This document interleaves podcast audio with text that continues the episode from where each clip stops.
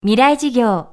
この番組はオーケストレーティング・ア・ブライター・ワールド NEC がお送りします。未来授業火曜日。チャプター未来事業今週の講師は大山健さん。昨今の工場見学ブーム土木萌え団地萌えなどの火付け役として知られるライターフォトグラファーです。今週は大山さんがカタカナで土木と呼ぶこの新しいカルチャーの魅力と未来について考えています。大山さんは土木建造物や団地ショッピングモールをめでる対象として撮影し続けていますがここ数年は私たちがよく目にするある言葉の収集にも力を入れています。未来事業2時間目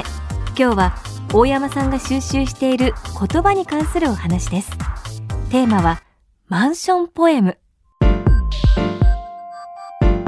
マンションポエムは何かっていうと、えーこれね皆さん絶対見たことあるはずです、えー新聞の折り込みチラシや電車の車内釣りの広告あるいは駅に貼られているポスターとかでよく見ると思うんですけどマンションの広告です。でこう空撮のビジュアルかなんかがあって中にこうマンションが建つ建設予定地がなぜか光の柱のようにビャーってこうなってキラキラしているようなビジュアルとともにポエムが書いてあるじゃないですか。もうねまあ皆さん真剣に読んだことなあんまりないと思いますけどあれ真剣に読むとすごいそのポポエムっぷりはすごい面白くて、えー僕はずっとそれをねここ数年集めて、えーいます。でまあこれあのポエムに対して名前がなかったので、まあ、僕はマンションポエムと名付けたわけですが今ね今日手元にいくつか傑作選を持ってきているので読みますけど例えばねこういうやつですよ。洗練の高台に上質がそびえる。まあこういうやつですね。あとね都心にあって喧騒の遥か。川辺の安らぎに抱かれた悠久の手、橋を渡る時を忘れる熟成された深みをめでる中央区月島。これねこういういくらでもまあ僕多分ね数百千に迫ろうかという勢いでこう集めて、えーいるのでいくらでもあるんですがこういうやつです。まあまあこここまで言えばああああ言うのね。そういえばあるねっていうふうにわかると思うんですけどそこは正常でもなく線側でもない。そして正常でもあり線側でもある。いいポエムでしょ？どこなんだと一体？えっ、とこれはですね地図でこの物件が立つ場所を見ると,、えー、とギリギリ線側。正常の隣ですね。でまあこう言うまでもなくというかまあ正常と線側どっちがこう一般的なこうブランドの高さをこう感じるかっていうと、まあ、正常っていうのがいろいろ雑誌とかテレビに取り上げられるためにえーブランドが高いところなんですね。なのでおそらくこの物件を建てる時ここまで正常よりもギリギリ線側だっていうぐらいなんだから正常って言っちゃいたい。なんだけど言っちゃったらこう広告のルール的に NG なので言えない。なので結果としてそこは正常でもなく線側でもない。そして正常でもあり線側でもある。みたいな言い方になってこれやっぱね、えー、といかにこう土地のこうイメージを盛り込んでいくかっていうことに不信しているのがマンションポエムの面白いところだなっていうのに最近気がついたんですよ。マンション広告に添えられたコピーの文言マンションポエム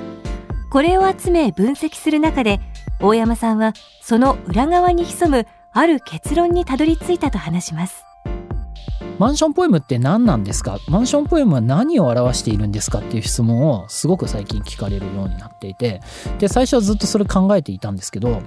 これある時逆だなと思ったんですね。どう逆かっていうとマンションポエムは何かを隠しているなっていうことに気がついて例えば何でもそうなんですけどある普通にやいいのに何かがポエム調になってる時っておそらく何かを言ってる人が隠そうとしてるなって思った方が多分いいんじゃないかと。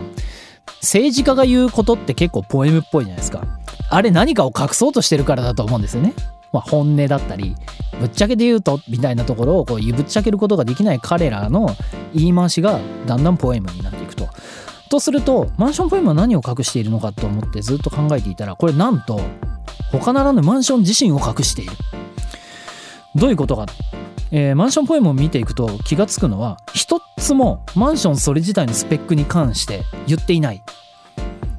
全部それが立つ町の名前それに付随するイメージ物語についてしか言っていない。で例えば、えー津田沼に立つ2500万の 4LDK の、えーマンションも、えー港区に立つ1億2000万からみたいな 4LDK マンションも。大雑把に言うと建築って同じなんですよ。高度に部材化工業製品化されていてマンションの構造およびその建築そのものとしてっていうのは違いがほとんどない。そうするとこの1億円近くの価格差は何なんだっていう話になると。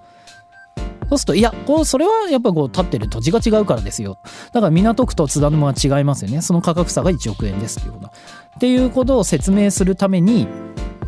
マンションポエムはいかに港区がすごいところかと。で一方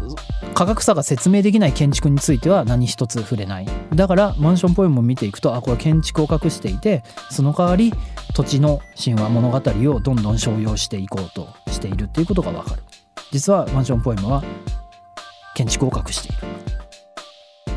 未来事業。今日はマンションポエムをテーマにライターフォトグラファーの大山健さんの講義をお届けしました。明日も大山さんの講義をお届けします。